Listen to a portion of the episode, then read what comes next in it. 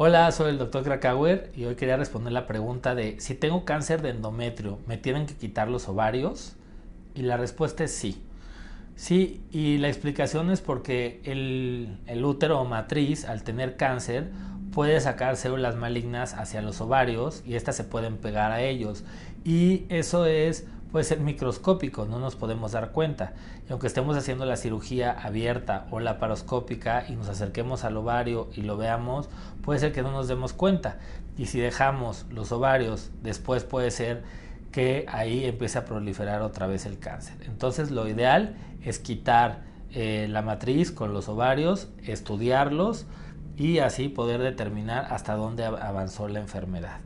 Hay varios tratamientos para la sustitución este, hormonal posterior a esto, pero no es negociable el dejar los ovarios.